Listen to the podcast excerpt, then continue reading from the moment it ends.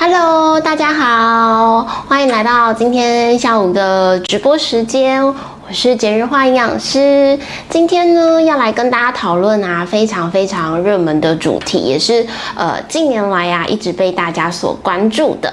没有错，就是失智症。那失智症呢？我们今天想要来讨论的，就是诚如大家可以看到，预防失智症的饮食。那在一开始呢，或许有一些些人啊，呃，之前有听过我的线上直播，或是有看过一些些文案啊，还是来跟大家介绍一下，我是简日化营养师。那希望大家今天的短短的直播里面呢，可以有所收获。同时呢，我也很喜欢让大家知道，其实健康很容易，然后食物啊也可以吃得非常有趣。那我们可以透过食物取代掉药物，然后找到生活中更健康的自己哦。赶紧来看看今天我们所要分享的内容是什么。第一部分啊，或许大家有看过一些些新闻媒体、报章、杂志，我们很多的分享都一直在讨论，哎，这个全世界的失智症人口比。例一直在上升，哎，台湾失智症人口比例一直在上升，但是对于这个上升，大家好像蛮无感的，因为或许没有在你的身边发生，当然也不希望在身边发生嘛。可是有一些些感受性，要有一些些意识的问题，其实是需要大家来提升的。因此，想跟大家分享一下下，我们可以看到这一张投影片哦，全世界的失智症人口比例上升，那到底是上升到什么程度？我们可以看一下下。这个国际失智症协会就统计啊，哎，已到二零五零年哦，其实也没有太久，哎，预计就会来到一亿五千两百万人，一亿耶，OK，好，那如果换个更有感觉的一个方式，大家可以看我反紫色的这一行哦，每三秒就有一人罹患失智症，也就是一、二、三。就有一位罹患失智症哦，所以世界人口的速度是这么的快速在增加。那我们到缩小范围，缩小来到台湾的人口呢？好，大家可以看一下台湾失智症人口比例啊，也是一直在攀升哦。大家可以看到这个字虽然比较多一点点哦，我们其实哦，在内政部的一百一十年十二月去估算哦，六十岁以上的老人总共。有就有这么多好，而且里面有十八 percent 其实是有轻微认知障碍，而失智症大概也有将近八成左右。一样，我们如果看到后面两行反紫色的字，会比较有感觉。六十五岁以上，十三人。就有一位失智症，而在八十岁以上，五人就有一位，就是将近多少？哎，四十二十 percent 这么多，二十 percent 这么多。好，所以这一件事情是一直不容忽视的。而且，其实为什么一直被正视，是因为过往我们可能会觉得，哎，六十五岁以上长辈可能才会跟失智症。插上边啊，会觉得说，哎，这个对于年轻人、青壮年来讲，哎，没有关系。但事实上，数据显现不是如此哦。我们发现失智症的一个年龄一直在下降，一直在下降。好，甚至大家可以看到，哎，这个台湾失智症协会就来分享哦，他发现说，哎，过去二十，呃，应该说未来的二十年，每天可能增加。将近四十八人，而且这个速度是三十分钟就增加一位的这样的一个快速，哈，有别于全世界的这个增加的比例，可能三秒就一位，啊，其实三十分钟也是挺可怕的哦。也就是说，我们接近一场下午的这个直播，就有一位罹患失智症的这一个呃个案出现，好，所以想让大家知道就是，诶。我们要有意识，我们要意识到这件事情。但或许大家有耳闻或是接触过失智症，其实大家可能会有一点点概念。这个东西，哎，不是无药医吗？哎，不是不可逆吗？好，确实哦。今天的直播里面，其实是想让大家先来认识失智症。接下来我们要来知道的是预防，没有错，预防。降低风险的部分，而不是要去跟大家说明哦，我现在哎罹患失智症了，我要怎么变好哦？这当然是不是我们所需求，跟不是我们所希望的。好，那失智症这件事情，要先来知道，它是一个脑部疾病，注意哦，是疾病，它不是正常的老化。也就是很多的家属，其实遇到自己的家人可能被评估好为失智症，或是有轻度的一个呃这个我们所谓的认知障碍，很容易都觉得啊，他就是老了啦，老啊，所以安呢，哎退化哦，老了所以会退化，其实不是哦，因为他是生病。需要接受治疗，好，需要接受治疗。好，那失智症这件事情，我们要从大家可以看到投这个投影片开始先了解哦。其实我们人体平均，呃，五十岁以后，本来我们的大脑皮质，我们的脑部的一个构造哦，还有海马海马体，好，它其实会萎缩，好，记忆力啊就会下降。那这个状况。如果以你现在看到，哎，零点五 percent 这种速度的进行的萎缩，哎，其实啊，它就又成为痴呆症。好，那这个既然是脑部疾病的问题，它到底会衍生什么状况呢？第一，它可能会影响到我们的思考能力，好，想事情出现状况。再来就是我们最常遇到的记忆力的问题，它的记忆力的一个退化。甚至严重一点点，好，我们在临床上也很常听到，就是说影响到他日常生活，呃，可能举凡我们讲的大小排便，好，或者是吃东西，还有很多，我们后续会来分享，好，所以可见失智症它不是一个单一项的疾病，通常我们说它是一种症候群，一群有没有？一群人？很多位嘛，所以它是一群很多不同的症状去组合而成的。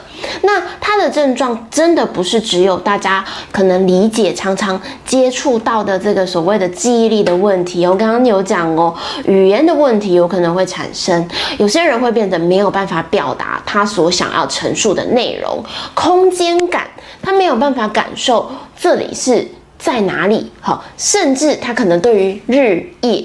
也会分辨不清，那当然这个会根据我们所谓的严重度而有所情况不同。OK，甚至更多，我们认为被照顾者出现这些状况的时候，照顾者会很辛苦，就是妄想。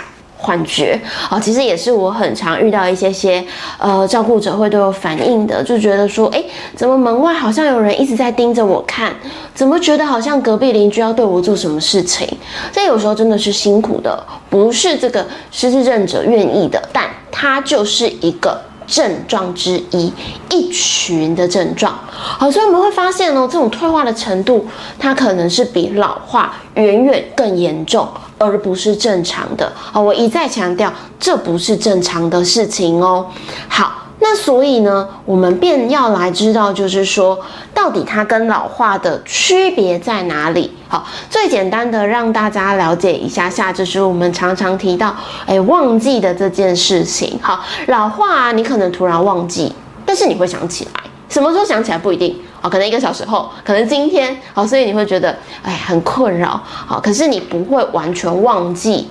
这这件事，甚至你对于一些些我们所谓在做记忆测试的时候，你是可以去呃想起来，或是记忆到就是这个测试中的物品。好，但至于失智症呢，哎，状况不一样哦。我讲过的话，我做过的事，我可能就是完全就忘记了，甚至说我没有办法去记住我在测试中的这些物品。好，甚至严重一点点，你完全不知道说，哎，我原来有做过这个测试。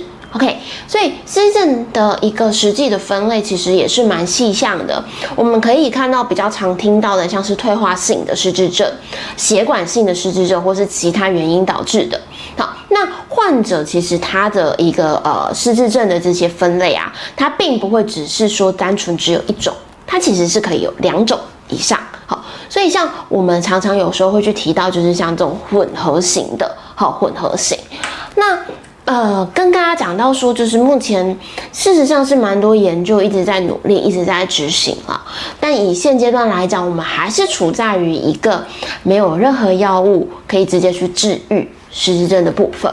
但是回过头来，就跟我们很常跟线上的各位朋友分享的很多的议题，其实都是希望大家预防胜于治疗，能在前端先去降低风险，先去做好，那不是很棒的一件事吗？好，所以今天在失智症的议题，事实上也是一样的，我们要来先降低风险，降低风险。好，那至于要如何降低风险？其实就是希望大家在生活习惯里增加大脑保护因子，降低影响脑部的危险因子。如此一来，就比较容易去降低罹患风险。好，那因为这些东西是要日以继夜，每天、每日、每年怎么样累积下来的，好，所以它就会回归到是整体的一些些保护进行。那像我们常常听到的，哎。增加脑部的保护因子哦，其实就是像戒烟，像是怎么样要把自己的三高控制好，好不要忘记我们刚刚讲有血管型的失智症哦，没有错。我们如果一些些血管的一个影响，其实也会去增加罹病的风险。好，那在今天想要来跟大家分享的，还有增加保护因子的一种饮食模式，没有错，就是。地中海饮食，好，地中海饮食啊，或许对于这个名称大家不会太陌生，尤其可能在我们的健康点点点，我们的直播里面呢，呃，有听过或是有看过相关的分享。但我们还是帮大家复习一次哦。其实它就是我们在了解在地中海的这些周边的地区啊，希腊啊、南意啊、法国等等。因为我们发现这些这区的呃这些民众，哎，他的饮食习惯，哎，相较于其他地区，似乎对于心血管的罹患风险较低，甚至对于他的年龄长寿的部分，也有一些些不太一样的数据。好，所以我们就去研究这个饮食，就发现它是一个正向、有呃保护意义的一个饮食形态。好，但跟今天的失智症有什么连结呢？我们发现啊，在这样的一个地中海饮食特性里面啊，大家可以看到哦，我有大量的蔬菜，好的全谷杂粮这些淀粉。比较没有精致的，保留完整的营养素，有坚果，有鱼海鲜，有好的油，橄榄油或是台式的苦茶油。啊，甚至我们在这个饮食里面呢，比较不鼓励大家太频繁的摄取糖类，也就是所谓的精制糖，而且呢，选择好的蛋白质跟红肉，降低频率，好这样的饮食模式，诶，对于失智症的预防。竟然是有一个正向的注意哦，好，所以呀，我们就在失智症的议题里面，越来越多的研究会跟地中海饮食绑在一起。那呃，线上看直播的大家其实也不用太担心哦，因为我也很常在门诊或是呃咨询里面会遇到有些人可能想说，哎，这个地中海饮食听起来就是外国人在吃的。哎，台式要怎么做哈？所以大家可以看到这个图片资料是这个呃屏东基督教医院啊整理的一个台式的地中海饮食，我觉得非常的棒哈。大家可以看到我们很常遇到的像虱目鱼啊、文蛤啊、蛤蜊啊、秋刀鱼啊，甚至啊我们可能会吃到像现在就是火龙果啊，或是一些些哎地瓜叶、菠菜，其实都是可以如就是如我们所希望的。结合进去，所谓的地中海饮食，好，因此啊，大家不用担心，好，大家不用担心。那，呃，刚所提到，为什么这样的一个饮食可以跟预防失智症连接呢？好，我们来看一下哦。第一个就是说，我们发现刚刚提到的，咦，好的坚果，好的油脂，我们有这个所谓的哎不饱和脂肪酸，哎，它可以。怎么样去延缓失智？很主要就是说，我们这个不饱和脂肪酸，它可以去抗发炎。好，所以我们像呃脑部里面呢，我们有提到我要增加这个呃有注意的一些因子，降低危害因子。好，危害因子里面呢，有一些不良的习惯，好不良的一些些疾病，可能会增加一些自由基，好增加脑细胞的一些呃退化影响。诶，抗发炎。就是一个一个很棒的一个呃特性哦。那像呃在地中海饮食里面很关键的橄榄油，其实那里面的多酚化合物也可以去帮助到抗氧化。好，那至于不饱和脂肪酸，除了抗氧化、抗发炎，它还有一个很重要的重点，就是说哈，我们在饮食里面尽量哦，这个我们常听到的 omega 三、omega 六的比例要保持，大家可以看到接近一比二到一比四的这左右。那这种状况要怎么去让 omega 三比例高，omega 六不要过量呢？其实很简单哦，大家少吃什么？可能油炸少吃，外食少吃过油，或是少吃大家现在看到的比较是属于 omega 六丰富一点的大豆油啦、沙拉油啦、花生油，甚至是麻油。哈，不是不能吃，而是强调在。比例比例好，不要说我们家中日常的料理用油都是倾向这样，因为这样的比例风险就会比较拉高一点点。好，那大家可以看到，像核桃、奇亚籽、好亚麻仁籽，还有紫苏油、亚麻仁籽油，这些就是比较属于 omega 三。好，那当然还有我们在荤食里面的，像是什么，像是我们可能知道的这些鱼类，好，这个就是很常了解的。因此，大家要切记，地中海饮食搭配我们的 omega 三、omega 六的比例要平均。好，那应用到菜单里面，哎，其实还是有一些方式可以来进行哦。也嗯，蛮长，大家可以在基金会的呃粉丝团看到，我们其实分享蛮多食谱，其实也都蛮符合所谓的地中海饮食的这样的一个所谓的概念。那今天营养师要跟大家分享的是什么呢？哦，大家可以看一下这个，呃，很适合当下午茶或是哎周末享受打卡的料理。哎，我取它叫做哎减糖高纤料理，但其实它就是非常符合地中海饮食的概念。第一件事情。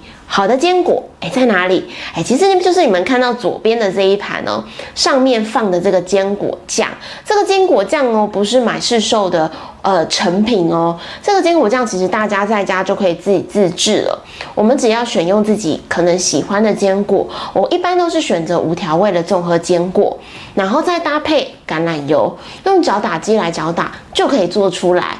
那如果你喜欢有一点点口感，好，我个人就是我就会把它搅打的比较有接近颗粒。好，我们在进食的时候，其实你在咀嚼上也可以让大脑活跃，也可以让大脑比较容易感受到你在进食，比较不会过量用，就是过量食用分量的部分，就是比较不会暴饮暴食，或是一直没有办法让你的脑部的这个控制食欲的中枢接收到。你已经吃够了，好，以至于过量的这件事了，好，所以可以根据自己的需求来脚打这个质地。好，再来大家可以看到一块一块的鲑鱼，有没有？刚刚说的地中海饮食也是台湾很容易取得的一个呃蛋白质的种类。好，后下面的部分其实大家不用想太复杂哦，我这个就是为了这个美化，所以选择比较是丰富一点点的种类的蔬菜，搭配甜椒，搭配小番茄，哎。多色，没错，这就是我们其实在日常家里也可以进行。好，那假使呢，可能有些人真的比较忙碌，或是我们在买菜或是准备食材的过程没有那么容易啊。其实现在非常多多的这个呃大卖场，或者是超商，甚至是一些有机店，它都有配好综合型的蔬菜类。好，那大家不妨偶尔。利用这种方式来让自己的饮食比较不一样，也可以大大降低风险哦。好，第二个食谱呢，嗯，我不知道，就是线上的朋友可以猜猜看它是什么吗？嗯，看起来黄黄的，看起来又有撒点东西，大家可以留言在留言区跟我分享，你觉得它是什么吗？或是你可以跟我分享，你觉得我怎么做它的？OK，它呢就是南瓜浓汤。好，南瓜浓汤可能没有很特别啊，可是我要讲的是怎么去制作啊，因为我们房间可能在外面买，或是呃适口性买调理包等等啊，其实里面啊有很多的饱和脂肪酸可能会隐藏在里面。好，那今天就没有跟大家分享怎么挑选，可是如果你常常在看直播，应该也很会挑选的。好，所以就是为了避免这个饱和脂肪酸不好的油脂，我们希望不饱和脂肪酸。所以呢，在这个料理上啊，我们在使用上，其实在增稠的部分，非常适合可以用一些些全谷类。一样用搅打的方式，它可以打成稠稠的，就很像接近浓汤的质地。好，搭配南瓜。那如果大家想要有一些些奶味的提味哦，其实就是可以用新鲜的鲜奶来进行。好，那这样混合起来后再撒胡椒粉，其实就是一个很不错的食谱哦。好，那如果你以为就是说，哎，护脑护脑这件事情，呃，我不做地中海饮食就没有帮助了吗？哎，不会。我们今天要来跟大家还要加码分享，还有哪些选项？好，第一个就是说维生素 E，好，大家可以在日常饮食里面比较注意一下这个维生素哦。维生素 E 哦，它普遍是比较出现在植物性的来源，也就是我们提到的坚果。好，也就是我们提到的植物的用油，好，那这个维生素 E 它就是非常可以去帮忙，哎，抗氧化。所以我们发现呐，你从天然来源摄取哦，不是请大家去买保健品，好，就有帮助性，可以去降低失智症的风险。OK，那第二个就是我们所谓的硫化物，哈，或许你会听到一些，嗯，好像是刺鼻的味道，没有错，它其实就是很多我们的植物性食材。带着比较一些呛辣，好，或是适口性没有那么好的一些呃食材，它其实是个宝物。好，举例像洋葱这种刺激性的味道，其实就是一种含硫化合物。那我们发现哦，呃，在这个过程，好，它透过一些些加热，透过你可能料理，哎，里面哦有所谓的什么二丙硫醚，它会转成三硫化合物。好，这个不记得就算了。但你帮我注意后面这一句话，它可以去降低我们的脑部海马回怎么样被活性氧物攻击的这件事情，所以就可以当呃达到我们所谓的诶抗氧化的这样的一个好处哦。但是你不要忘记哦，我们讲到趋吉避凶，增加脑部保护因子，可是你增加了一大堆坏的习惯都没有调整，那可能。也没有好处，所以我们还是要来远离一下下伤脑的地雷区。好，就是我们的避凶避凶。第一个凶，绝对是精制糖。糖的部分哦，我相信，呃，大家知道它十恶不就是大罪人不好的，没错。可是它为什么跟脑部也有影响？因为我们发现哦，人体的细胞本来就是每天会产生所谓的活性氧，这个问题它可能影响到癌症，影响到老化，影响到慢性疾病。但是这件事情可能它没有办法完全去杜绝，可是它可以去降低。那我们发现哦，精制糖它就是会去增加我们的活性氧的产生。那如果我要抗氧化，我必须除了增加抗氧化的物质以外，我还要去降低它的怎么样产生呢？